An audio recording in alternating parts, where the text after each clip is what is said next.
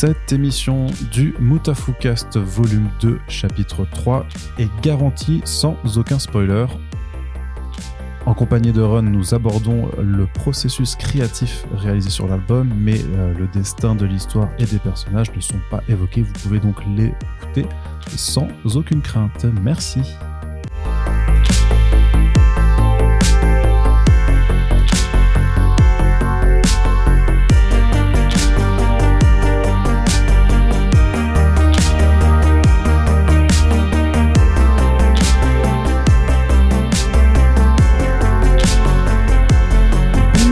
Tous, vous écoutez First Print, votre podcast comics préféré pour le grand retour en 2023 du Mutafukast, le podcast au long cours qui revient sur l'ensemble de la saga Mutafukaz du label 619, écrite et dessinée par Run depuis ses débuts. On vous a déjà proposé de très nombreux épisodes pour revenir sur l'ensemble du premier arc qui était euh, chez Ankama et en 2022 on a passé la seconde vitesse pour le volume 2 du Mutafukaz pour accompagner en temps réel MFK2.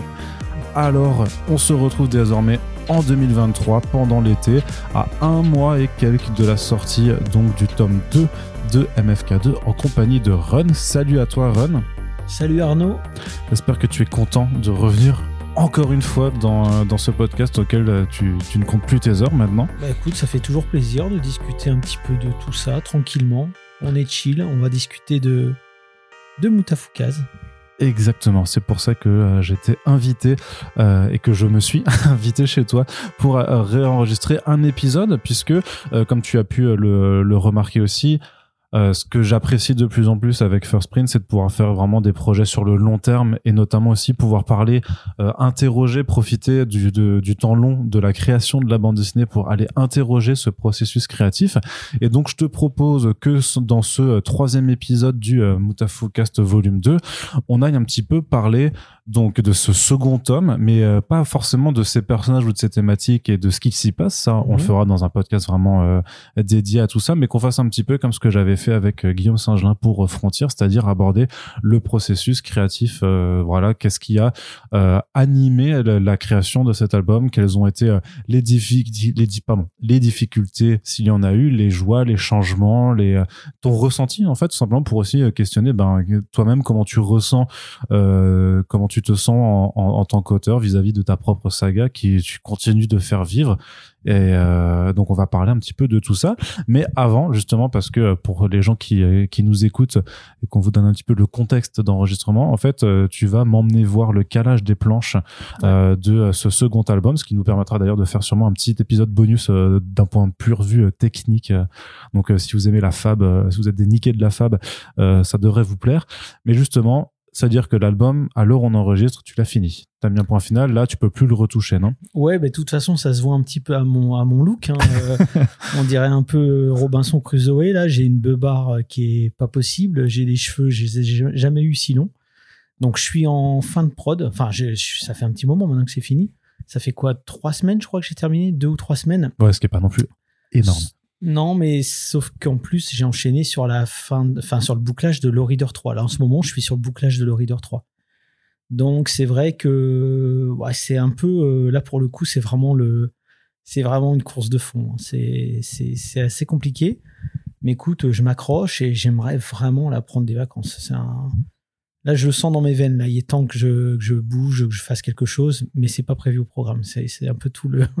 C'est un peu tout le problème des, de, de beaucoup d'auteurs de BD qui n'ont pas le temps de se reposer. Mais t'es quand même, est-ce que tu ressens une forme de soulagement le fait d'avoir quand même terminé euh, bah, ce, ce second tome, sachant que t'es quand même loin d'en avoir terminé puisqu'il te restera encore un- à minima un troisième album euh, à faire. Mais euh, Alors, soulagement d'avoir terminé, oui, parce que ça a été quand même particulier la production de ce tome 2.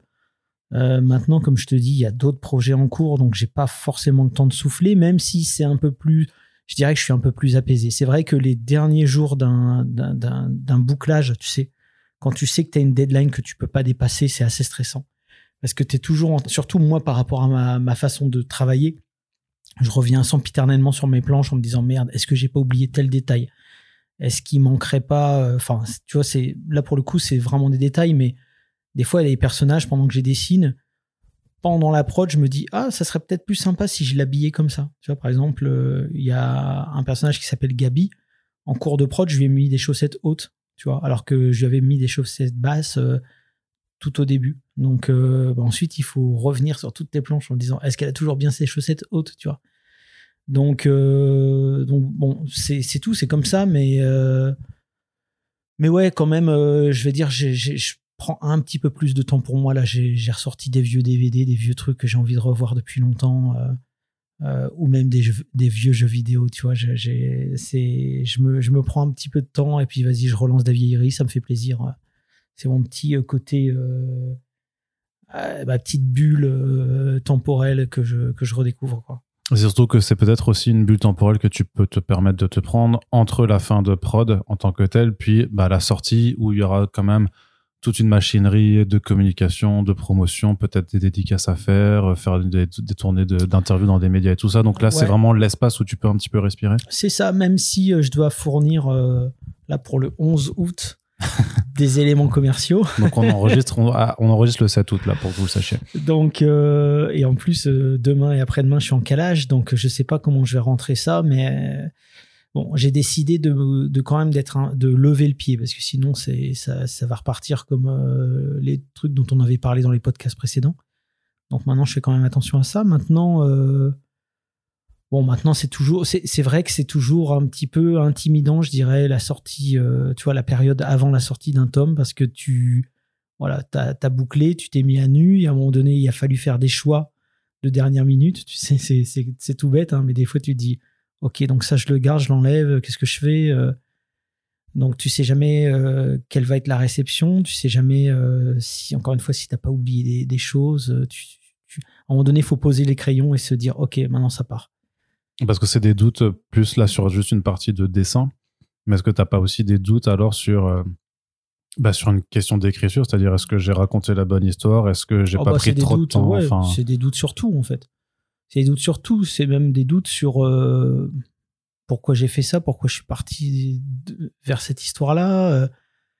C'est un peu particulier, c'est-à-dire que on avait déjà discuté, mais parfois l'histoire presque t'échappe, quoi. Tu vas, tu vas vers où elle t'emmène, mais des fois quand tu prends un peu de recul, tu dis mais qu'est-ce que je suis en train de dessiner là? Donc il y a toujours, il y a toujours ce petit truc. Mais, euh, mais, euh, mais voilà, c'est tout. Maintenant, ça m'appartient plus, je dirais. De toute façon demain, on va aller voir les planches euh, sortir de, de, de l'impression. Donc, ça y est, c'est fini, quoi. Très bien. Alors, une question, on remonte un petit peu le temps et on fait pas non plus répétition avec ce qu'on avait abordé dans, le, dans la précédente émission, mais quand même, euh, l'entre-deux, l'entre-deux, tu le ressentais comment? C'est-à-dire, une fois que le tome 1 était sorti, mmh. euh, que tu avais déjà eu les premiers retours et tout ça, est-ce que euh, c'est un, un, moment où tu te sens euh, en général revigoré parce que bah, tu as quand même des gens qui l'ont lu, euh, et donc tu dis, bon, bah, ça te motive pour faire la suite, ou au contraire, ça te met aussi de la pression et ça t'intimide? Euh, parce que tu dis bon merde euh, maintenant que le début de l'histoire est sorti ben ouais t'as as signé pour euh, pour une histoire en trois tomes. Comment est-ce que tu l'appréhendes? Non moi c'était plutôt frustrant la sortie du tome 1 pour plein de raisons. Déjà la première c'est que on en avait parlé lors des podcasts précédents mais moi de base je l'avais découpé en chapitres tu vois. Donc ça je me rappelle ouais. tu, voulais faire en single issues un peu mais voilà. Donc c'était censé sortir tu vois normalement entre la fin de mon tome 1 et le début de Vegas il n'était pas censé se passer autant de temps. Là, il s'est passé quasiment deux ans. En plus, malheureusement, peut-être on viendra dessus, mais euh, euh, il y a des trucs qui me sont, enfin, qui nous sont tombés dessus, enfin, dans, au sein de ma famille, je dirais, qui ont été très très difficiles. Donc, euh, bon, bah ça, c'est une épreuve supplémentaire. Mais, mais bon, en tout cas, voilà, il y a eu cette frustration de ne pas pouvoir fournir. moi, quand le tome 1 était sorti, j'avais déjà beaucoup, j'avais, j'avais déjà pas mal de choses dessinées, ancrées, euh, relatives au tome 2. Donc j'étais frustré euh, de ne bah, de pas pouvoir sortir plus vite. Parce que je voulais. Pour moi, si tu veux, le tome 1, euh, c'est une grosse intro. Donc le retour des lecteurs était bon, mais parfois un peu mitigé. J'ai l'impression qu'il y a quand même des gens qui comprenaient pas trop où j'allais, ni ce que je faisais. Et ça, c'est extrêmement frustrant quand toi, tu sais vers où tu vas, mais que tu peux pas spoiler, quoi, tu vois. Donc, euh, bah, c'est tout. Tu prends ton mal en patience, tu fais ta.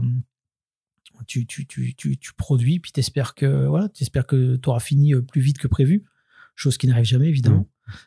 bah, pas en plus quand tu dois toi-même t'occuper des, enfin, quand t'écris des histoires pour d'autres artistes, quand tu chapeautes de toute façon à l'édito aussi, bah, tout ce qui sort au label 619. Et puis il y a eu Short Story en plus, l'air de rien, qui était quand même un sacré morceau. Euh, donc euh, c'est vrai. De Reader euh, après aussi. Enfin, le premier c'était en même temps que Mutafukaza 2, mais t'avais le deuxième. Reader, mm. ouais, tu vois. Puis, puis les projets qui vont sortir aussi là, tu vois, par exemple Slum Kids. Même si Petit Rapace, il est, il est tout à fait autonome maintenant pour raconter des histoires. Il y a quand même eu des petits allers-retours, des trucs comme ça. Donc c'est vrai que, ouais, c'est vrai qu'en tout cas moi en tant qu'auteur, parce que parfois je parle de mon rôle de directeur de collection, mais je parle finalement assez peu de mon rôle d'auteur, mais c'est ouais, ouais, frustrant. C'était beaucoup de frustration la sortie du tome 1. Et puis en plus de ça, le, tome 1 est sorti deux semaines avant la guerre en Ukraine. Alors je sais pas si c'est lié ou quoi, mais les ventes n'ont pas été, je dirais, à la hauteur euh, de ce qu'on en attendait. Alors euh, c'est vrai que chez Rue Sèvres, ils m'ont dit, mais tu sais, c'était général. Euh, quand il y a eu cette guerre en Ukraine déclarée, c'est quand même une guerre, tu vois, en Europe, tu vois. Euh, les librairies ont été désertées euh, pendant un mois, un mois et demi. Bon, ok, j'entends, tu vois, mais euh, c'est vrai que ça met un petit coup aussi au moral. Donc, bon, écoute, à voir comment va se comporter le tome 2, mais pour moi, honnêtement, je pense que ça va être décisif ce qui va se passer avec le tome 2.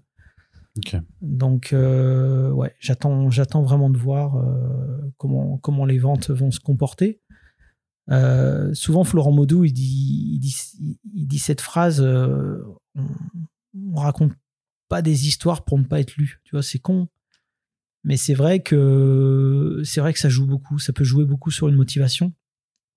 Et, euh, même si les ventes sont pas honteuses, hein, tu vois, je trouve que le ratio énergie que tu mets dans une, dans un, dans une œuvre comme ça versus les vues, enfin pas les vues là, je parle pas de YouTube, mais les, lectures, quoi, on va dire, euh, que tu fais, des fois tu, tu, peux te poser la question de est-ce que ça vaut le coup de continuer? Donc là, je suis vraiment dans ces questionnements-là.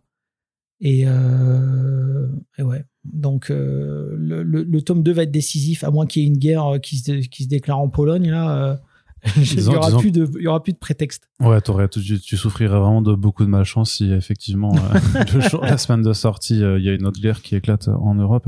Mais c'est marrant parce que as, ça fait toujours un petit peu ce, cette façon, effectivement, ce, cette dualité presque philosophique de se dire est-ce que tu, en tant qu'auteur, en fait, on écrit des histoires pour soi parce qu'au final, bah être auteur c'est il y, a, une part d'égoïsme aussi à vouloir se mettre dans ces personnages ou raconter des choses qui, qui te parlent à toi euh, dans des récits où effectivement tu veux aussi être lu.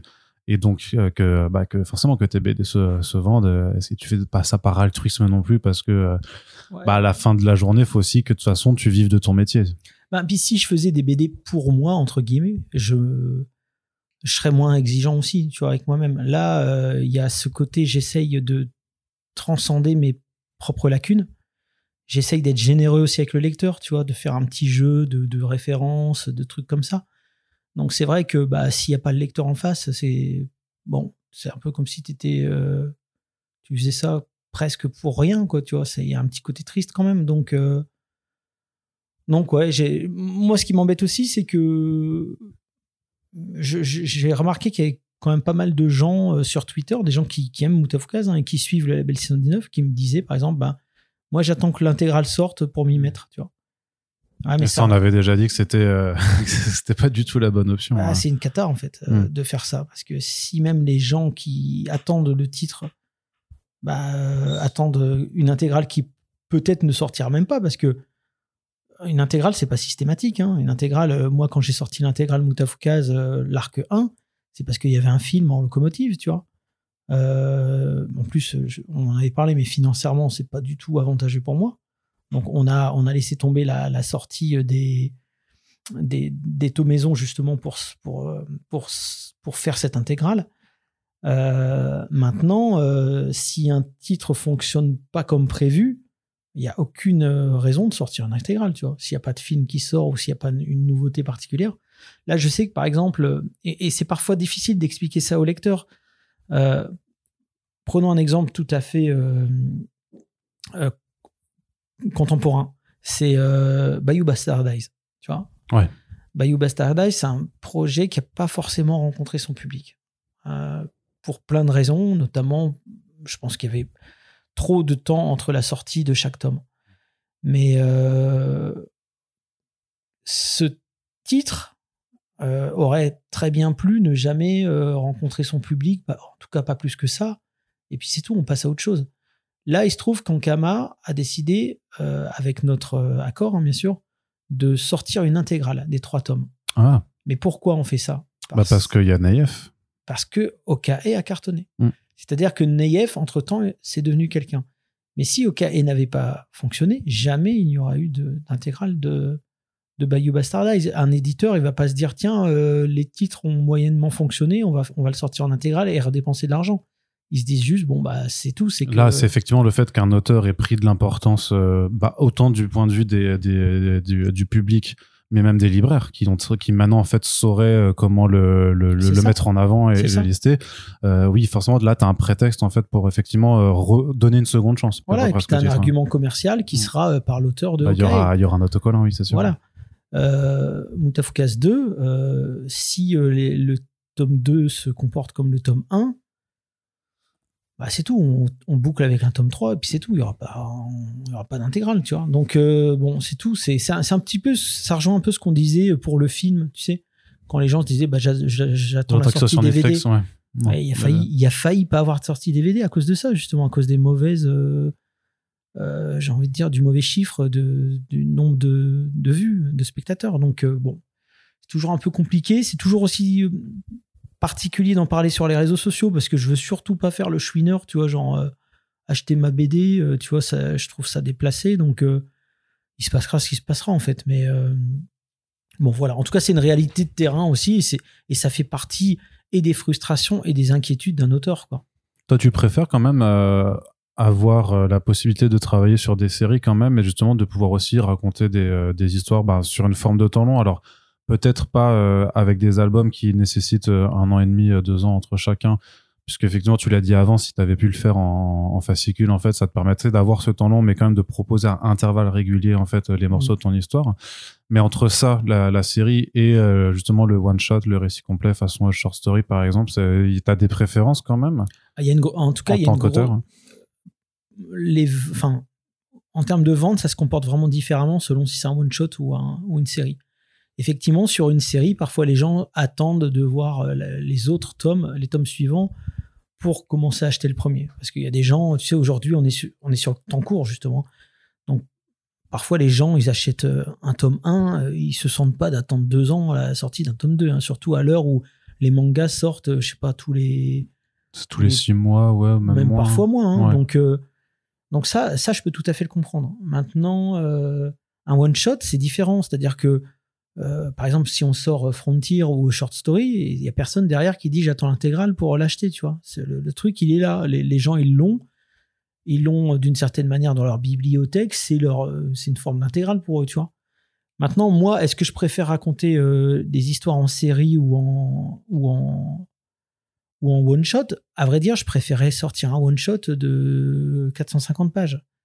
Sauf que ça fait combien d'années alors euh, sans rien sortir?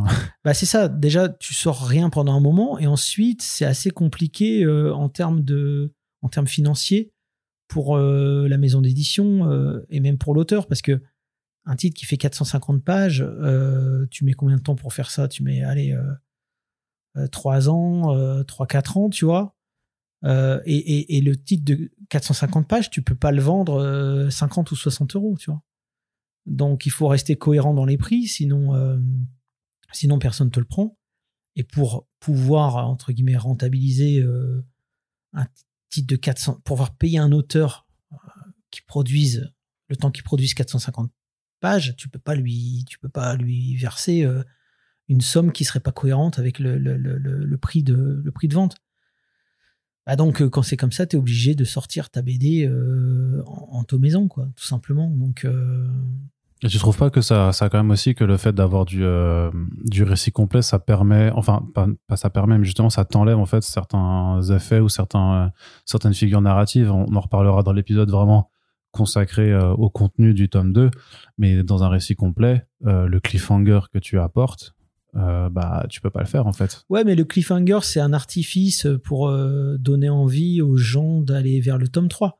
Ouais. Si c'était un one shot. Ouais, mais il euh, est justement, mais ça fait pla- c'est bien aussi de, Oui, de, bien tu sais, aussi. de, de, de finir sa lecture en se disant ah mais euh, ok je vais devoir attendre mais j'ai en- mais j'ai hâte tu vois j'ai envie d'attendre un an Oui, fait. alors c'est bien, mais en même temps, c'est pas le cliffhanger. C'est encore une fois, c'est pas l'alpha oméga. Moi, si Non. je pouvais me passer de cliffhanger, je le ferais volontiers. Tu vois, c'est pas c'est pas forcément ce qui m'intéresse dans mon dans mon titre. Moi, moi, le truc, c'est que quand je fais mon tome, Bah, je me dis comment je termine. Tu vois? Ouais. Donc euh, comment je termine? Allez, je fais monter la sauce et puis euh, à suivre. Mais en vrai, moi, en tant que lecteur, ça me frustrerait. Je me dirais oh putain, fais chier, faut, faut attendre deux ans euh, ou je sais pas combien de temps pour avoir la suite. Je comprends que ça peut démotiver aussi des gens. Ah, tu trouves Bah oui, mais je veux dire, c'est pas comme si, a priori, la suite, euh, elle est annulée en cours d'eau. Je veux dire, quand, quand t'as Ouais. une série Netflix qui se finit sur un cliffhanger et, que t'apprends effectivement après que la, la saison d'après est annulée, oui. Ouais.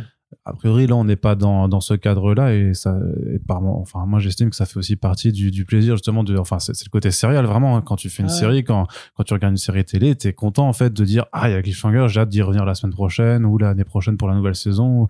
Et ça fait partie du, aussi du, du plaisir de, de, de l'histoire. Ouais, après, après moi, je m'adapte à tout. hein. tu vois, que ce soit dans, dans, dans l'écriture. euh, tu vois, quand tu, quand tu lis le reader, ça n'a rien à voir avec, euh, Mm. avec le short story, ni dans le ton, ni dans la façon de raconter, ni. Moutafuka, c'est encore complètement différent. Il y a même des gens qui qui font pas le lien entre moi, entre l'auteur qui a écrit euh, le short story et l'auteur qui écrit euh, Moutafuka. Et pourtant, ça fait partie euh, de moi aussi. Donc, j'ai, en vérité, j'ai pas de préférence particulière. Je t'avoue, je m'adapte. C'est-à-dire que bon, ok, on le fait en trois tomes. Ok, je vais essayer de, de faire ce que je peux au mieux pour pour utiliser, euh, ce, enfin, tu vois, cette, cette, euh, ce rythme de parution. Moi, tu me demandes à moi si je préférais pas le faire en one shot, je te dirais oui, en vérité oui, mais c'est juste pas faisable en, en- en l'état, quoi. Ouais, de façon plus pragmatique, en fait. C'est ça. Alors, comment tu fais concrètement Parce que là, moi, ce ce que je te disais, c'est que cette émission, c'est un peu pour aborder le, vraiment le process. Le Mhm. process vraiment Créatif. créatif, euh, justement, c'est que tu planifies forcément, tu as, toute ton histoire qui est découpée sur les trois tomes. Donc j'imagine que euh, quand tu finis le tome 1, de toute façon, tu sais quand même déjà en gros ce qui va se passer dans le tome 2. Mais concrètement, euh, toi, tu fonctionnes pas forcément avec un script hyper détaillé, euh, avec ce genre de choses-là, parce que vu que tu es seul auteur sur la BD, Ouais. Voilà, donc tu as sûrement beaucoup de choses qui restent dans ta tête simplement, mais tu vas quand même coucher un petit peu euh, sur papier euh, quelques notes et quelques Ouais, ouais. trucs. Alors, je me laisse une énorme marge de manœuvre. Par contre, euh, il y a des choses, il y a des points d'articulation du récit que je que j'écris pour ne pas le perdre de vue. Parce que sinon, tu sais, si tu si tu perds ça de vue, t'es vite embarqué. moi, tu vois, tu, tu mets mes personnages à Vegas. Il y a tellement plein de choses à raconter que je peux même en oublier de pourquoi je fais la BD. Donc, euh, à un moment donné, j'ai toujours besoin de revenir à ce document en me disant, OK, donc voilà, les thèmes que je veux traiter, c'est ça. Le- les liens qui sont avec le tome 1, c'est ça. Les fusils de Tchekhov pour le tome 3, c'est ça. Euh, et ensuite, je m'amuse. Ensuite, c'est presque un, bac à sable, en fait, si tu veux. C'est-à-dire que j'ai une marge de manœuvre, je sais que j'ai à peu près... euh, en plus, j'ai beaucoup dépassé, hein, parce que normalement, euh, tu vois, le tome 1, il faisait 148 pages, là, je suis à 168.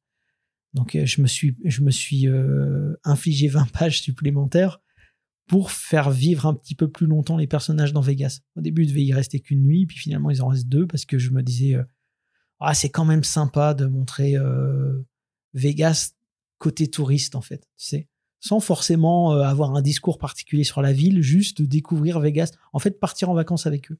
Ce que j'avais voulu aussi faire dans le tome 1 quand on, embarquait avec eux dans le camping-car. Je me disais, c'est important. En fait, le tome 2 se découpe euh, finalement en deux grosses parties, tu vois. Et la première partie, je voulais quand même qu'on prenne le temps de chiller avec eux, d'être bien, euh, de découvrir la ville, euh, le côté, le bon côté de la ville, on va dire. Mais quand tu décides de passer, enfin, quand tu t'aperçois que tu vas faire 20 pages de plus que le premier tome, c'est aussi quelque chose que tu vois avec Rue de Sèvres euh, pour faire valider la chose ou en tant que de toute façon directeur du label 619, non, non. c'est toi qui, qui dis, bah en Non, fait, non. euh, ce sera euh, 168 Ouais, c'est- vraiment à la fin quand ils disent bon, euh, quand, quand on arrive aux fiches techniques et que Rue de Sèvres nous demande euh, ok alors la fab ça sera comment etc. C'est là qu'on on annonce euh, la couleur quoi. Donc il y aura 168 pages etc. Moi en fait quand je me rajoute 20 pages, je me le pire c'est que je le fais même pas de gaieté de cœur. Je me dis même ah merde, tu vois? Mais je suis, je me sens obligé de les rajouter pour X et X raisons, tu vois. Ou alors je me dis, bon, bah, c'est pas grave, on coupe ce passage-là, il est peut-être pas nécessaire. Euh, bah, je vais pas trop spoiler, mais à un moment. De, ah non, surtout qu'on parle là, on est vraiment. Euh, ouais, ouais, on est dans le... Mais en même temps, c'est important que j'en parle dans, dans, le, dans, dans le process, de création. À un moment donné, il y a quatre pages. Je veux pas dire qu'elles sont gratuites. Euh, elles, elles racontent quand même quelque chose sur un des personnages. Mais clairement, j'aurais pu m'en passer. Je me suis même posé la question. Donc, c'est une rupture narrative dans, le récit. Je me suis même dit, OK, si jamais je suis trop short au niveau du timing, ces quatre pages-là, je les dégage.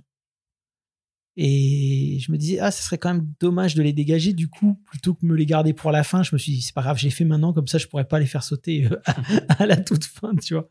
Mais, euh, mais donc, euh, ouais, c'est plus, ah merde, j'ai besoin de 20 pages supplémentaires plutôt que, plutôt qu'autre chose, en fait. Sachant que tu, c'est ça que tu dis que tu le fais pas de gaieté de cœur parce que tu sais aussi que ça va te rajouter donc du travail à la fois en termes de charge de travail concrète, ce que t'as, que, mais que en termes de temps, t'as pas forcément plus de temps que tu, que tu peux te rajouter parce que tu as une deadline qui reste fixe. Ouais. Et du coup, ça veut dire que tu dors pas. Bah, ça veut dire que tu t'essayes de trouver une stratégie pour, euh, pour faire les choses bien dans le minimum de temps et euh, sans, te, sans te faire des nœuds au cerveau. C'est-à-dire, t'évites de repartir sempiternellement sur la même case. Tu dis, OK, allez, hop, j'avance la case est lacunaire, euh, je reverrai plus tard si je, si je modifie des trucs et tout. Mais allez, j'avance. Le principal, c'est d'avancer. Et ça, ça peut être un piège aussi, parce que des fois, tu avances tellement que tu te dis au bout d'un moment, ok, maintenant, il y a pas mal de trucs à retravailler, tu vois, qui existent déjà, mais qu'il faut retravailler. Donc, euh, tu, sais, euh, tu as l'impression que tu avances dans ta prod, tu dis, allez, c'est bon, j'en suis à la page, je sais pas moi, 152. Puis après, tu dis, ah ouais, mais attends, parce que il y a 40 pages que je dois revoir, euh, des trucs, même des fois des cases que j'ai zappées en me disant oh, celle-là me fait chier, je la ferai plus tard. Donc après voilà, moi c'est mon euh, moi je te parle là de mon process mm. particulièrement. Les autres auteurs bossent pas comme ça. Blacky jamais de la vie bosse comme ça. Blacky bosse par 10 pages, je crois. Tu vois, puis il fait case par case chronologiquement. Il sait toujours où il en est. Quand c'est ah. fini, c'est fini. Parce que toi, de ce que, de ce que si c'était pas assez explicite, c'est que tu bosses en fait euh, tes planches un peu à, à, ton bon vouloir et que c'est-à-dire que c'est sur tablette, tu fais pas sur papier. Et en fait, c'est ça, c'est que tu peux commencer à faire la case 1 de la planche 1, puis après tu vas page 40 pour faire trois cases, puis après tu. Enfin, c'est vraiment.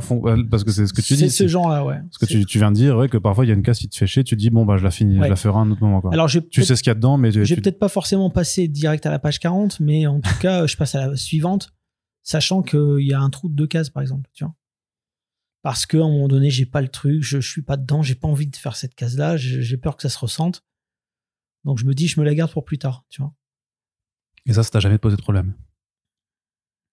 Bah, Je préférais faire autrement. je préférais faire autrement, mais euh, des fois, c'est. Des fois, c'est. C'est même psychiatrique, je pense. C'est parfois, il y a, y, a, y a un détail d'une case qu'il faut que je mette en couleur et que je et je sais pas, ça me demande tellement d'énergie de, de, mettre en couleur ce petit détail que je me dis je le ferai plus tard. C'est débile, hein. Je, là pour le coup, c'est pas du tout logique. Et même dans un process de travail, c'est même contre. ouais, parce que ça veut dire que là, tu te mets un petit peu le, bâton dans, ton, dans ta roue de vélo euh, pour aller de l'avant. Ouais, mais j'y arrive pas en fait. J'y arrive pas. Je me dis, ah non, plutôt crever que mettre ce truc en couleur maintenant. Ça me fait chier en fait. Ça me, ça me saoule. c'est c'est plus c'est c'est au-delà de mes forces. C'est bizarre. Hein des fois c'est un truc, euh, des fois c'est des détails, c'est pas grand-chose. Hein. Il suffit juste d'aller ouvrir une planche et puis de faire une pipette pour retrouver la, bonne couleur et mmh. puis de, s'y mettre quoi. Mais euh, ce truc-là il prend tellement de... les gens vont se dire quel branleur. Il, il, est débile, non mais ils vont se dire il est débile. Mais euh, c'est comment expliquer? En ce moment, je dois faire une, IRM de mon épaule pour voir si j'ai des, pour voir si j'ai des dégâts parce que j'ai un, j'ai, eu un, bon, j'ai eu un truc au dessus. Euh, ça fait huit mois que mon épaule elle, fonctionne pas bien. Bon, il faut que j'aille faire cette IRM. C'est l'épaule de ton bras qui tient le Non, non, c'est l'autre.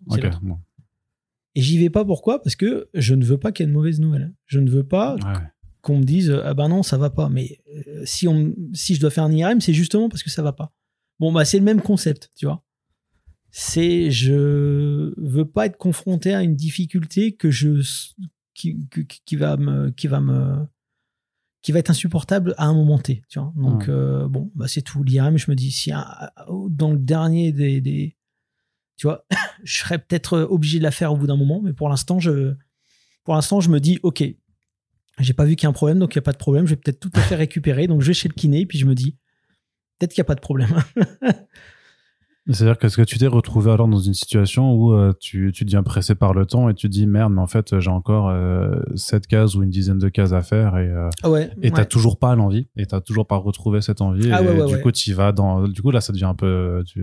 bah là quand c'est comme ça c'est ouais, c'est des, de la douleur, c'est quoi. des mauvaises journées ouais, ouais. ouais. c'est des mauvaises journées. Il y a des trucs que t'aimes pas particulièrement enfin il y a des trucs où dont tu te rappelles que, que t'as enfin pas, pas des cases en particulier, mais genre euh, c'est des scènes pas en particulier, des scènes d'action, des, des, des, des, plans en particulier que Non, les scènes d'action ça va plutôt, mais c'est quand il faut refaire un quand il faut refaire un décor de casino euh, en background que t'as pas envie de faire parce que tu te dis putain j'ai envie d'avancer dans la prod, là ça va me ralentir. euh. Et puis en même temps tu te dis putain c'est on est à Vegas donc euh, les gens ils, si tu leur vends Las Vegas sur la couve et puis quand ils ouvrent t'as des fonds blancs euh, ou des fonds euh, des aplats colorés c'est un peu t'as un peu triché. Donc euh, t'es un petit peu partagé entre le fait de bah, d'y aller à fond et, et- et puis en plus Vegas c'est quand même une ville assez exigeante à dessiner. Et puis le- l'envie d'avancer quoi. Et, et parfois même te dire euh, bon finalement est-ce qu'on a besoin de ce décor? Tu vois? Euh, peut-être non dans la narration non mais en même temps si je le mets pas j'ai l'impression presque d'escroquer les gens quoi si tu veux. Euh, Est-ce qu'on peut pas faire un, un, un sélectionner, copier, et coller, déformer oh, bah, c'est arrivé euh, c'est déjà arrivé. pour l'illusion. sur certaines cases des fois où je me dis voilà clairement ça sert à rien que je redessine tout. C'est le même angle de vue euh, c'est donc euh, je, je fais un copier-coller. Mais euh, j'évite de le faire. Bizarrement j'évite de le faire donc c'est en fait je m'inflige des difficultés inutiles. C'est ça. C'est-à-dire que tu as, une montagne à gravir, tu te dis, tiens, je vais prendre un sac de 20 kilos en plus sur le dos euh, et te luxer l'épaule sur le chemin en plus pour, euh, pour faire ça. Ton, donc, tu as ton document de travail. Ça fait, euh, moi je l'ai devant, ça fait trois pages Word, grosso modo. oh c'est ridicule Comment on passe quand même de ces trois pages Word qui te donnent donc vraiment, donc, où effectivement, comme tu le disais, tu as les thématiques que tu vas avoir en tête. Mm. Et tu as le découpage là en, en- en gros en deux parties. Mais comment après tu, dé- tu découpes ça vraiment en, en nombre de pages euh, Parce que tu, vu que tu n'écris pas page 1, 10, ce sera ça, puis page 10, euh, truc, ce sera Ouais. ça. Comment est-ce que ça, ça, ça c'est que vraiment que ça se fait que dans ta tête? C'est intuitif ouais c'est vrai- là pour le coup c'est intuitif je pense que c'est aussi 15 ans de bouteille qui font que j'ai plus forcément besoin d'avoir euh, tu Parce que je- tu l'as jamais fait. Alors c'est ça, c'est la question. Si tu l'as, ja- pardon, je te, je te. Ah hein. si, je, le fais pour des autres, pour les auteurs avec qui je bosse. Non mais non, je parlais euh, pour toi. C'est-à-dire que même quand tu faisais. MF, MFK, euh, enfin Mutafukaz euh, tome 1, euh, Non. Ok. Non, non, non. Il y a juste sur Mutafukaz tome 3 euh, où j'avais un semblant de, de... C'était même pas un script, en fait, c'était ni plus ni moins qu'un découpage sur, sur un cahier, quoi. Qui était assez précis. Mais sinon, sinon, non, ça, en fait, pour moi, c'est une perte de temps que d'écrire tout à l'avance. Pour plusieurs raisons. C'est que la première, c'est moi qui vais ensuite dessiner. Donc, euh, bah, je verrai bien ce moment-là, quoi. Et puis ensuite, de deux, il y a des fois des idées qui te viennent en faisant les choses, tu vois. Parce que des fois, quand tu es en train de d'écrire ton, scénario de A à Z, euh, t'es pas encore tout à fait avec tes personnages, tu vois. T'imagines des articulations, t'imagines ce qui peut se passer, etc. Mais t'es pas encore avec eux dans la chambre d'hôtel, tu vois. Parfois, le simple fait de les dessiner dans la chambre d'hôtel, tu dis ah bah tiens à cet endroit-là il peut se passer ça. Tiens ah bah tiens je vais le faire ouvrir le placard, il va tomber là-dessus. Et ça c'est presque de l'impro au moment où tu es en train de dessiner.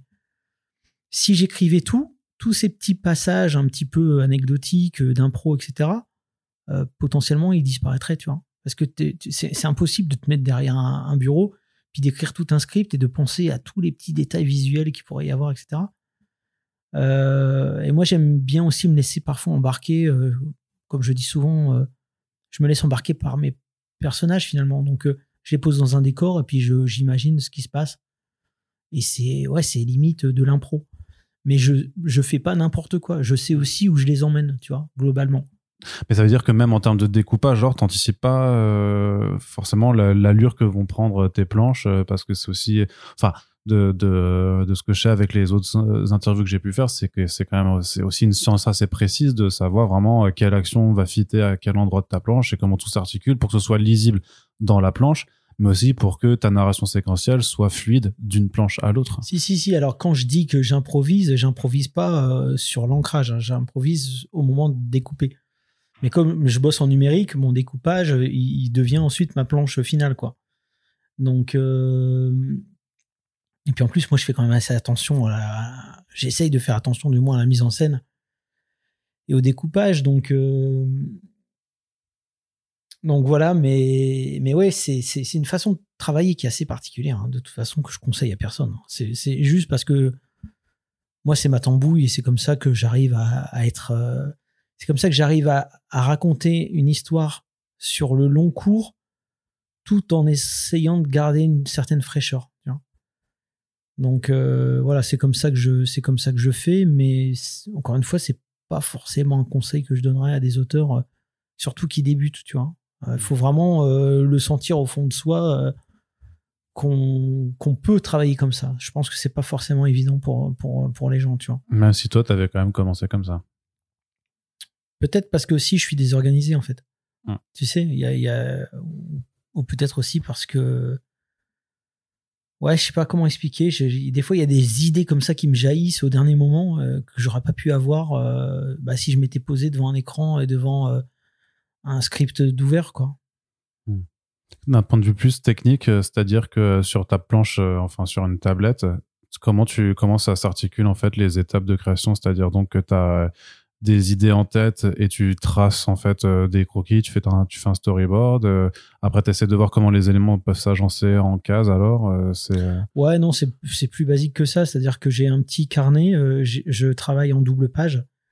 Donc je fais ma double page, euh, je vois un petit peu comment articuler euh, les, les, plans. Et puis ensuite, une fois que j'ai un truc euh, à peu près cohérent, je le prends en photo. et puis la photo, je l'importe dans, je l'importe dans Photoshop. Et puis ensuite, je refais tout bien au propre. C'est comme ça que je fais quoi. Ah, donc t'as quand même, as quand même une première base de travail sur papier. Ouais, sur papier, mais tu, tu verrais les trucs. Enfin, tu gribouilles quoi, mais c'est. C'est des hiéroglyphes. Hein, c'est, vraiment des. C'est que je pose des fois presque c'est des cases vides, hein, tu vois, c'est une composition en fait. Et je sais que là, il va, il va se passer ça, là, le personnage va dire ça, là, ça marchera comme ça. Là, ici, il y aura une grande case où il y aura euh, tel genre d'action. Euh, puis en face, euh, il y aura une case qui répondra comme ci, comme ça. Et puis ensuite, tu vois, j'attaque, quoi. J'attaque dans le dur. Et il y a un moment en fait où euh, entre le, passage justement en découpage, en, on va dire ancré, enfin en, en, crayonné, puis que à un moment où tu encres, où tu te laisses encore une marge de manœuvre pour pouvoir changer des trucs? Des fois, j'improvise des trucs aussi à ce moment-là, ouais. Et donc ça, ça, ça, ça rajoute encore alors du euh, le fait que ça peut prendre encore plus de temps que ce qui était prévu? Euh, non, non, parce que des fois c'est juste du réarrangement, mais c'est vrai que parfois aussi je peux me dire ah tiens, ça marcherait peut-être mieux si je rajoutais euh, une page, euh, tu vois. Donc ça peut arriver, mais euh, ouais, c'est, en fait c'est une façon de travailler qui est assez organique, qui est, qui est assez particulière. C'est pour ça que je serais infoutu. Des fois, je sais que j'avais Nadia de Rutsev qui me disait il te reste encore combien de pages? Tu penses que tu en as pour combien de temps? Je ne peux pas dire. Ça, c'est une question à laquelle je ne peux pas répondre. jusqu'à la fin, tu vois, euh, jusqu'à la fin, je ne peux pas dire combien de temps il me reste et combien j'ai fait de pages en fait. Parce que tu fais, ouais, c'est très particulier. parce qu'il me reste deux cases sur celle-là, mais il me reste trois sur l'autre. Ouais, c'est ça. tu, peux, tu peux même pas en fait t'exprimer en, termes de pages. Enfin, c'est, enfin, je sais pas s'il faudrait faire une, forme de, de langage qui est spécifique à Run. C'est-à-dire une, t'as quatre cases, c'est un équivalent page, et comme ça tu peux, tu peux. Euh, bah, j'aimerais bien savoir. Honnêtement, je, je là, je, je passe l'annonce, mais j'aimerais bien savoir s'il y a d'autres auteurs de BD qui bossent comme ça. C'est vraiment une question que je me pose parce que je ne bosse pas du tout comme ça quand je travaille avec des dessinateurs. Par exemple, sur le script de Lobaloka, même si on, on se laissait des marges de manœuvre avec Blacky entre deux chapitres, on s'appelait, on, essayait de faire un ping-pong et tout. Quand je livre le script, le script. Euh, c'est dirigiste, ouais. Ouais, très dirigiste. Euh, mais, mais, mais quand c'est moi qui bosse, c'est complètement différent. tu vois, parce que. Euh, bah, Tout simplement parce que comme c'est moi qui mets en scène, euh, comment dire, j'ai pas besoin de. J'ai- Oui, non, mais je, me laisse aller au fil de l'eau, tu sais. Des fois, ça m'arrive. Attends, des fois, ça m'arrive de regarder des vidéos de moi, tu vois, mais qui datent genre de, de 5, 6, 7 ans en arrière. Et il se passe quelque chose à l'écran. Et je dis, je dis, euh, j'ai une ré- moi, j'ai une réflexion. Et le, et le moi dans la vidéo dit exactement la même chose, quasiment au même moment. C'est-à-dire que, tu vois, c'est. Comment expliquer? C'est. Tu te connais tellement que de toute façon, tu sais que les choses vont, vont rouler. T'as pas besoin de, de script particulier Puis qui pas- détaille euh, tout. Et puis en plus, je trouve toujours que, en, règle générale, la dernière idée est toujours la meilleure, tu vois. Donc. euh, euh, Bon, ouais, c'est c'est c'est un petit peu c'est un petit peu une façon de travailler qui est qui est intuitive, on va dire, assez assez instinctive. Oui, bah, on comprend qu'il y a beaucoup de choses qui se passent en fait dans ton cerveau plutôt que sur, euh, sur une page en, en, en tant que telle ou euh, sur un écran Et d'ordinateur. puis il y a beaucoup de et puis et surtout il y a beaucoup de versions qui cohabitent. Et surtout des fois je vais Mais ça, faut pas le dire parce qu'après, on veut savoir c'est quoi les différentes versions. ouais, ce serait pas intéressant.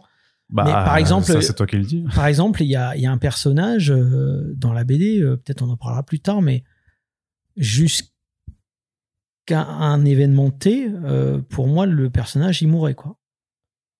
Et puis euh, une fois que c'est une fois que c'est fait, je me suis dit, oh vas-y euh, oh vas-y je vais le faire revenir en fait.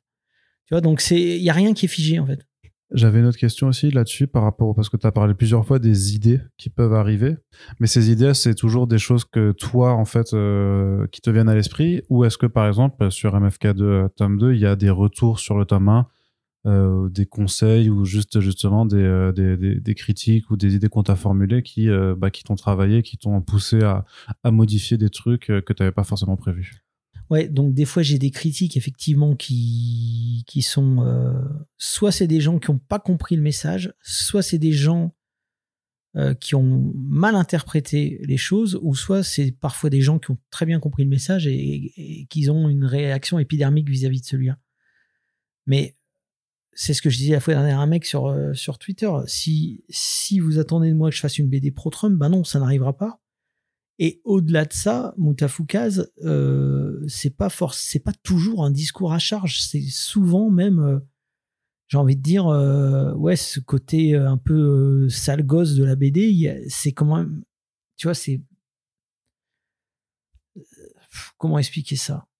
Comment tu dirais ça, toi? C'est Moi, c'est dit, c'est le côté rentre dedans, en fait. C'est que euh, ça défouraille, que parfois c'est très gratuit. euh, et que ça, mais que ça, euh, ça veut pas, c'est pas complaisant non plus, tu vois. C'est que il y a, y a souvent des choses que tu, que tu veux quand même exprimer derrière, et que, et que parfois aussi, t'as juste envie de te faire plaisir. Ouais, et puis tout le monde en prend un peu pour son grade, quoi. C'est ça l'idée aussi, c'est de m'amuser, en fait. Euh, voilà, c'est c'est parfois ce que je fais un petit peu sur Twitter quand je troll ou des trucs comme ça. C'est bon, je m'amuse, tu vois. Parfois la situation elle est tellement, encore une fois, très tellement polarisée, tellement, j'ai envie de dire, les gens ne savent plus se parler ou quoi. J'ai envie plus d'en d'en rire que de que tu vois que d'en faire du drama ou d'en faire quelque chose de sérieux. euh, Tu vois, j'ai juste envie Mm. de ouais, Bah. d'être un peu euh, un peu euh, un peu poil à gratter euh, sur les bords quoi. Mais sans évoquer forcément les, les critiques, il y avait aussi juste le fait que si tu avais un retour de quelqu'un ou juste une idée qu'on qu'on qu'on t'exposait, quelque chose de, de, de façon à ce que ça puisse te faire changer quelque chose, mais pas à rebours parce qu'on aurait dit qu'on on t'aurait dit qu'on n'était pas content d'un élément. Mais euh, par exemple, je sais pas si, si admettons, imaginons que à, à l'époque tu voulais que euh, que les matchs c'est vraiment c'est dans une autre Ouais, c'est- ouais. ça, que euh, que ton truc c'était que les machos en fait ils venaient de ils venaient de sous terre et pas et pas de l'espace et que quelqu'un t'avait dit ah putain ce serait marrant quand même qu'ils viennent de l'espace et que ça avait pu t'influencer en disant ouais effectivement je vais plutôt les, les faire venir c'est pas quelque chose comme ça que que, que ouais, ça, parfois dans pour- les ça pourrait arriver, ouais, ça pourrait arriver. Il y a des fois des gens euh, en dédicace qui me qui me soumettaient des idées que je trouvais intéressantes. Et je me disais, ah ouais, tiens, pourquoi pas et tout. Mais après, le- le- l'histoire revient, tu vois. C'est-à-dire qu'une fois que je suis devant mes planches, je me dis, ouais, non, ça, ça pourrait pas marcher, tu vois.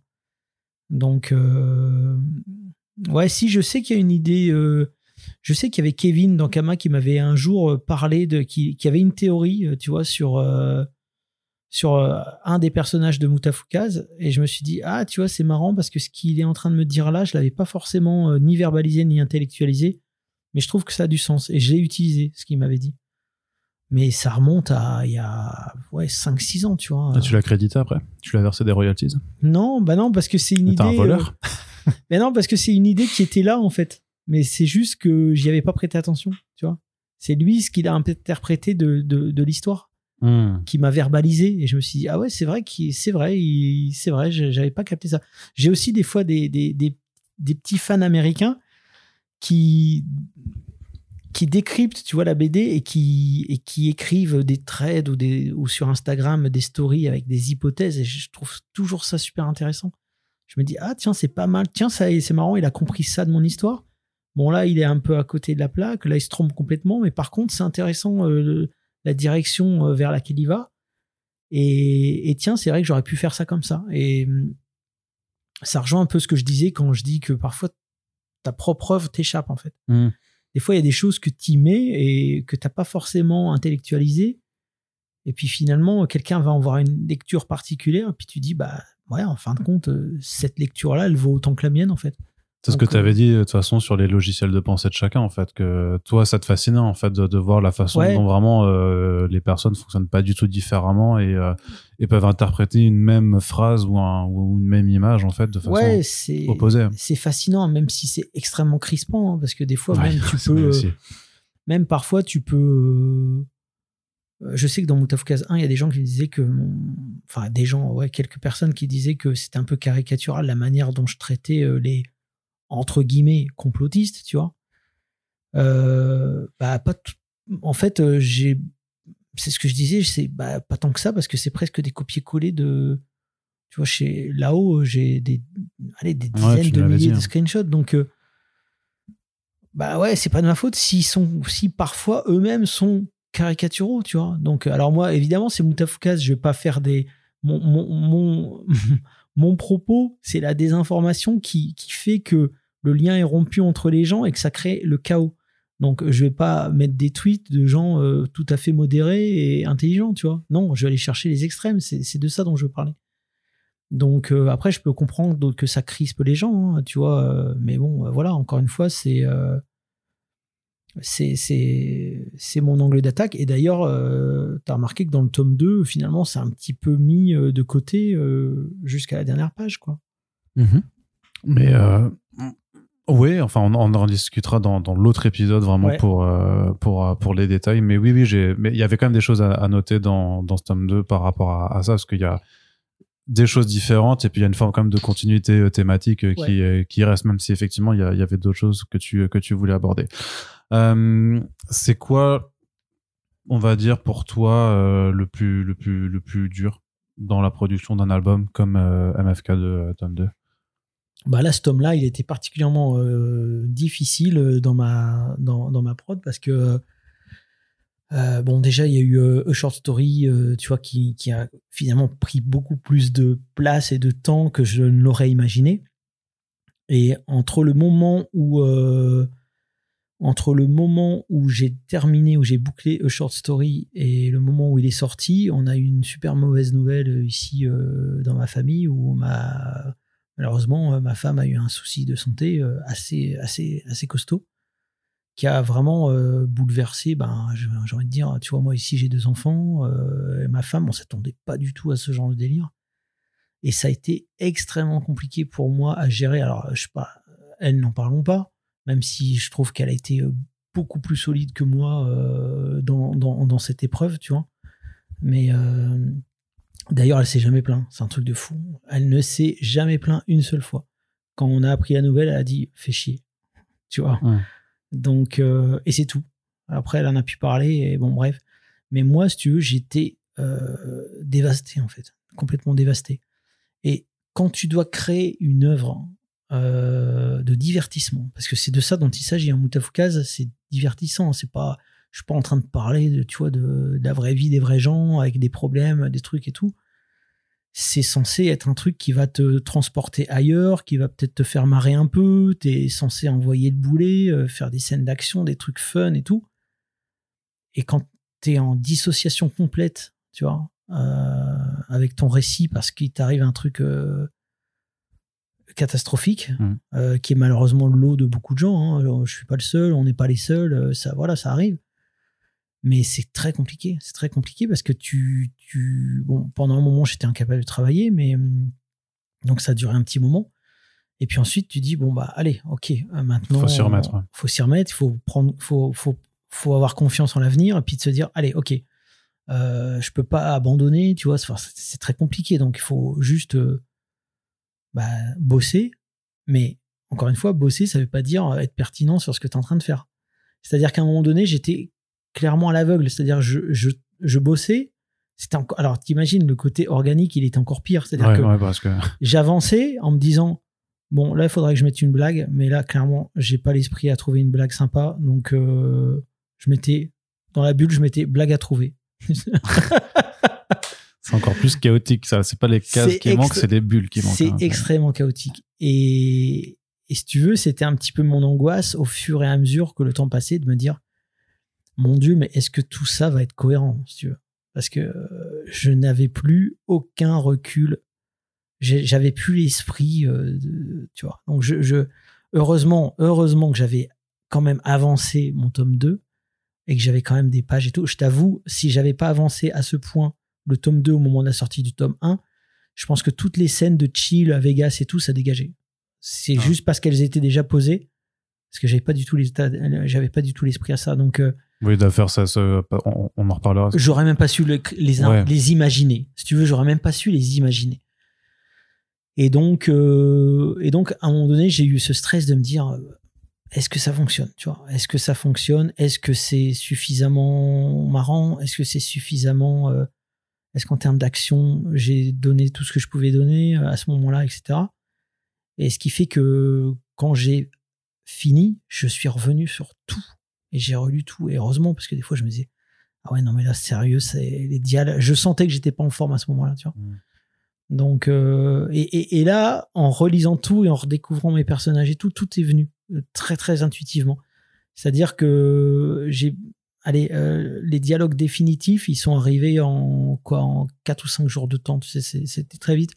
Ça faisait un ping-pong. J'avais retrouvé le mojo, quoi. J'étais, mon, mes intentions euh, sur euh, ce tome-là avaient réintégré mon esprit, en fait. Tu vois, c'est bon, j'étais enfin, euh, mon esprit créatif et, et, et moi-même étions alignés euh, à ce moment-là. Donc c'est bon, j'ai pu, j'ai pu, tu vois, bah, faire ce polish euh, final, quoi, qui j'espère euh, fonctionne, tu vois. Mais c'est vrai que ça a été une inquiétude euh, tout du long parce que c'est, tu vois, c'est la première fois que ça m'arrive d'être à ce point. euh, bah, alors j'ai connu euh, des dépressions, des trucs comme ça. euh, mais tout simplement, quand j'étais en dépression, j'avais juste posé les crayons et j'étais plus capable de faire quoi que ce soit. Mais là, euh, là c'était particulier parce que je pouvais pas pendant euh, un an euh, dire euh, stop, j'arrête. Tu vois.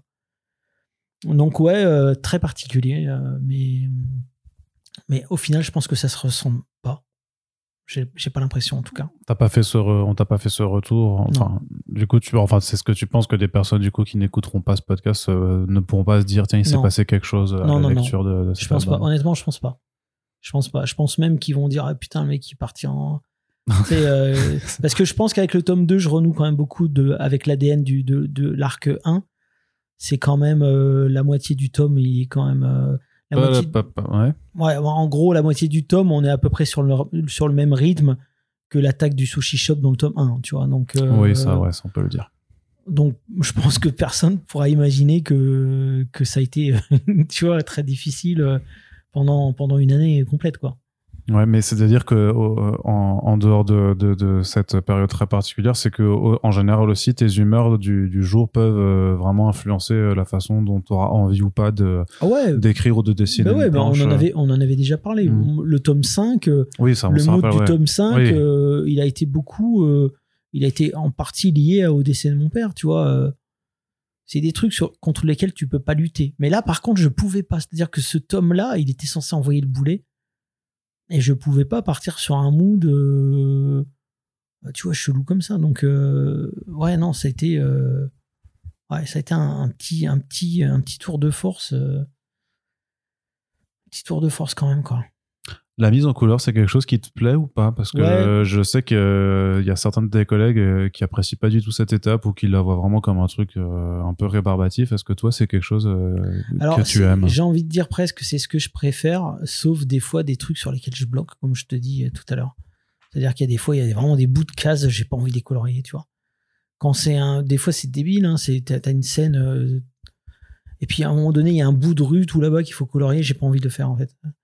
Donc, euh, mais globalement, c'est le moment où je où je suis le plus euh, apaisé, je dirais, parce que tu viens porter comment tu, tu, tu- la planche se finalise en fait tu vois Tu là peux où- voir le fruit de ton travail vraiment. euh, c'est ça puis tu dis ok là c'est la, dernière étape donc euh, moi j'ai beaucoup plus de mal avec le posing c'est à dire que le découpage j'ai pas de mal particulier tant que c'est des bonhommes bâtons ça va j'arrive à trouver une pose qui me satisfait je me dis ouais là ça va être super et tout puis après quand il faut transformer le bonhomme bâton en vrai personnage euh, je vais pas dire anatomiquement euh, cohérent parce que ils le sont pas toujours, mais en tout cas qui qui est pas l'air juste d'un dessin d'un d'un mec de, de CM2, tu vois.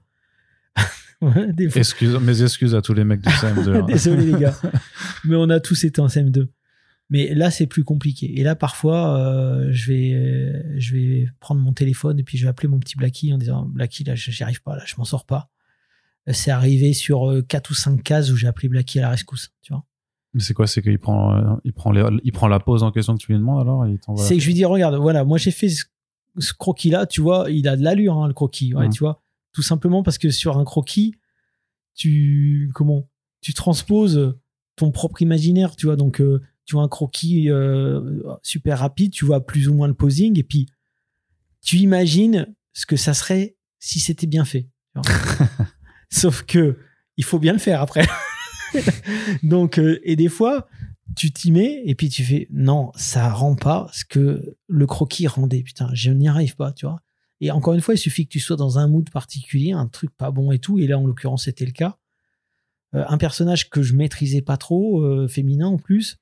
Là, je sais que euh, mon gars, c'est Blacky, quoi, tu vois. Donc, euh, donc ouais, sur, euh, sur quelques cases comme ça, je lui ai demandé un coup de main parce que je, sentais qu'entre mon croquis que je trouvais bien et le rendu final que je trouvais dégueulasse, il y a un truc que j'avais perdu en cours de route. Donc, donc Blacky, comme il est extrêmement talentueux et puis que lui, il a un regard très frais, tac, il, il me faisait.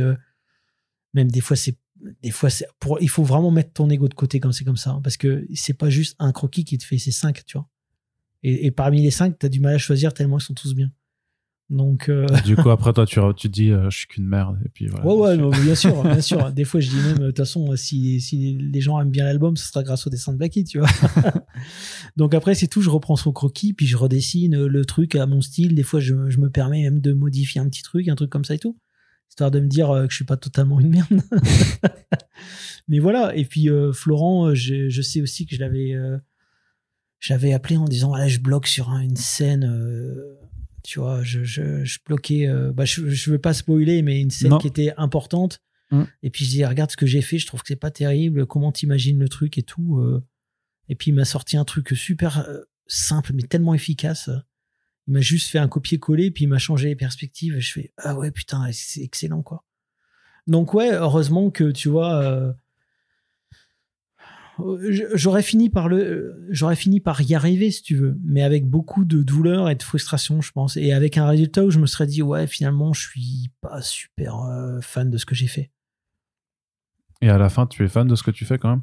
Bah non, parce que tu dis toujours. Après, une fois que Blacky t'a posé deux croquis, t'as l'impression qu'il faudrait qu'il repose les croquis de tout ce que t'as fait avant, quoi. tu vois. Donc, euh, ouais, Donc, t'arrives pas à avoir un sentiment quand même de satisfaction Non. pour revenir à la, à la- à la question que, avec non, laquelle j'ouvre le podcast? Non, tu seras jamais satisfait. Euh, mais moi c'est particulier. Alors des fois je peux avoir une satisfaction sur une ambiance où je me dis ouais là je trouve que j'ai peut-être bien saisi l'ambiance de Vegas et que j'ai peut-être bien transposé et ça me fait plaisir quand par exemple Florent euh, qui, qui était allé cet été me dit euh, ah putain euh, tes planches de Vegas on s'y croit vraiment parce que j'ai retrouvé exactement tu vois ce soleil éblouissant ces décors comme ci comme ça et tout. Donc là ça me fait plaisir, je me dis bah j'ai réussi quand même quelque chose. Mais en règle générale, non, je peux assez, je peux pas blairer déjà. Il y a beaucoup de dessins que je peux pas revoir en fait, tu vois. C'est terrible parce que je fais ce que je sais faire, mais en vérité, je voudrais. Si j'avais le choix, je ferais autre chose en fait. Donc voilà quoi. Justement, parce que tu dis que tu les appelles, euh, donc euh, Blacky, euh, Florent, mais vous faites aussi un dernier tour de, de, de table, en fait, euh, ou une- genre une lecture euh, une fois que tout est fini, ou Bah, moi, pour vous apporter des, des corrections ou pas sur les dialogues notamment, ou c'est quelque donc chose sur, de- sur Moutafkaz? Ouais, Euh, Non, alors moi je fais ça tu le fais pas. Je fais pas pourquoi? Parce que je veux pas lâcher le, le PDF avant moi-même d'être satisfait. Ce qui fait que on se retrouve à une semaine de l'envoi imprimeur euh, quand je leur envoie le truc. Donc, euh, mais comme je suis extrêmement exigeant avec moi-même et que du coup je revois moi-même plusieurs fois les dialogues et que je change les trucs et tout, c'est vrai que tu vois par exemple quand Florent m'a, tu vois quand Florent a lu, euh, il est revenu vers moi et m'a dit je trouve que tout est nickel, tout passe crème, c'est fluide, c'est super. tu vois, il y a rien à changer dans les dialogues. Lui, a, il a vraiment kiffé, par exemple. Euh, Blacky m'a pas forcément fait de retour sur les dialogues, mais il me parlait de, de, de- des cases. Il m'a dit ouais, il y a des, y y a des mises en scène qui sont inventives, etc. Et tout. Donc euh, voilà. Après, encore une fois, c'est pas que je veux pas. hein. C'est juste que comme euh, jusqu'au dernier moment, tu vois, je, je je veux pas lâcher un truc sur lequel euh, je serais moi-même pas satisfait en fait. Donc bah donc ouais, ça prend ça, ça prend un peu de temps, tu vois. T'appréhendes? À un mois de la sortie? Là en ce moment, Ouais. Ouais, quand même. Ouais, ouais. Et c'est bizarre parce que ça me faisait pas ça euh, sur les précédents tomes. En fait, je crois que c'est peut-être le la sortie du tome 1. euh, mais mais tu sais, moi, je suis quelqu'un qui, qui est toujours en doute. C'est-à-dire que des fois, je me dis même, ça se trouve, je me suis complètement planté sur mon tome 1. J'en sais rien, en fait. Tu vois? Je sais pas quand je vois qu'il y a des fois des gens qui comprennent pas forcément. Alors, je pense qu'ils comprennent pas parce qu'ils voient pas encore où je veux en venir. À mon avis, quand il y aura les trois tomes alignés, les gens se diront Ok, d'accord, d'accord. Tout prendra sens et je pense que les gens, j'espère, s'accorderont à dire Ok, bah, c'est comme ça qu'il fallait le faire, effectivement. Mais euh, en l'état, les gens ne peuvent pas encore deviner euh, le pourquoi du comment. Donc c'est vrai que c'est vrai que je peux être assez vite déstabilisé par l'incompréhension de certaines personnes. Après, encore une fois, heureusement qu'il y a des gens qui, au contraire, ont complètement adhéré à la proposition, tu vois. Parce que l'idée, c'était aussi de redistribuer les cartes, on en a déjà parlé, mais comment je parle de la désinformation dans, un, dans une diégèse où le complot existe? C'est compliqué. Donc, euh, parce que finalement, les gens qui font de la désinformation euh, dans, le, dans le monde réel, dans le monde de Moutafkaz, on pourrait se dire, bah, ils ont raison, Mhm. puisque le complot existe. Sauf que euh, moi, le truc que je trouve amusant, c'est que, bah oui, le complot existe, mais visiblement, tout le monde tape à, à côté, tu vois. Ouais. Donc, euh, donc euh, et puis surtout, encore une fois, c'est la polarisation. Mon, mon sujet, c'est pas le complotisme, c'est plus la polarisation de la société. Ouais. Et là, je pense qu'il y a certaines scènes de, du tome 2 qui risquent de polariser aussi. Mais euh, bon, c'est comme ça, hein, c'est le jeu et c'est aussi euh, ce- dont je veux parler. Donc, il faut que j'aille au- jusqu'au bout de ma démarche, en fait. Qui t'a polarisé ton lectorat. Bah ouais, malheureusement. hein. Mais c'est ce qu'on abordera dans le prochain épisode. euh, de toute façon, comme je te le disais, puisque là, en fait, le plan à l'heure où on enregistre et quand vous écouterez de toute façon euh, ce que je suis en train de vous dire, c'est que l'album il sort grosso modo dans une semaine. On le met en ligne un tout petit peu avant, puisque justement, vu qu'on ne parle absolument de rien de l'intrigue et tout ça, en fait, c'est un voilà, c'est un podcast garanti euh, sans aucun spoiler, mais qui te permet voilà, qui permet juste quand même d'aborder en fait bah, euh, ton état d'esprit et la façon dont tu l'as abordé, dont euh, tu as pu le créer. Et donc, on se retrouvera à la fois pour un épisode bonus donc sur la Fab Ouais. et l'épisode donc plus traditionnel euh, sur l'ensemble des thématiques de cet album. Run, je te remercie d'être merci. euh, toujours là. euh, je crois que ça, je sais plus comment ça va faire deux ans maintenant. Je crois qu'on a commencé à, à faire quand même des podcasts euh, longs et, euh, et nombreux. Donc euh, merci encore à toi d'être présent avec nous pour euh, aborder euh, tout ça à l'audio. Et euh, ma foi, bien vous avez euh, dans la description euh, de ce podcast un lien pour aller euh, précommander ou commander en fonction de l'heure du moment euh, au- auquel vous écoutez ce podcast. Voilà le second tome. Vous avez compris ce que Ron vous disait euh, dans l'émission. Faut pas attendre l'intégrale qui n'arrivera peut-être pas. C'est mieux de suivre en question. Et puis comme ça, vous aurez plaisir de savoir où Ron voulait aller en, quand euh, le troisième tome sortira. Et vous pouvez également partager ce podcast juste s'il vous a plu. N'hésitez pas à le faire. Run, on se dit à tout bientôt pour la suite de, de- de nos émissions. Merci de nous avoir écoutés. Salut Ciao, merci.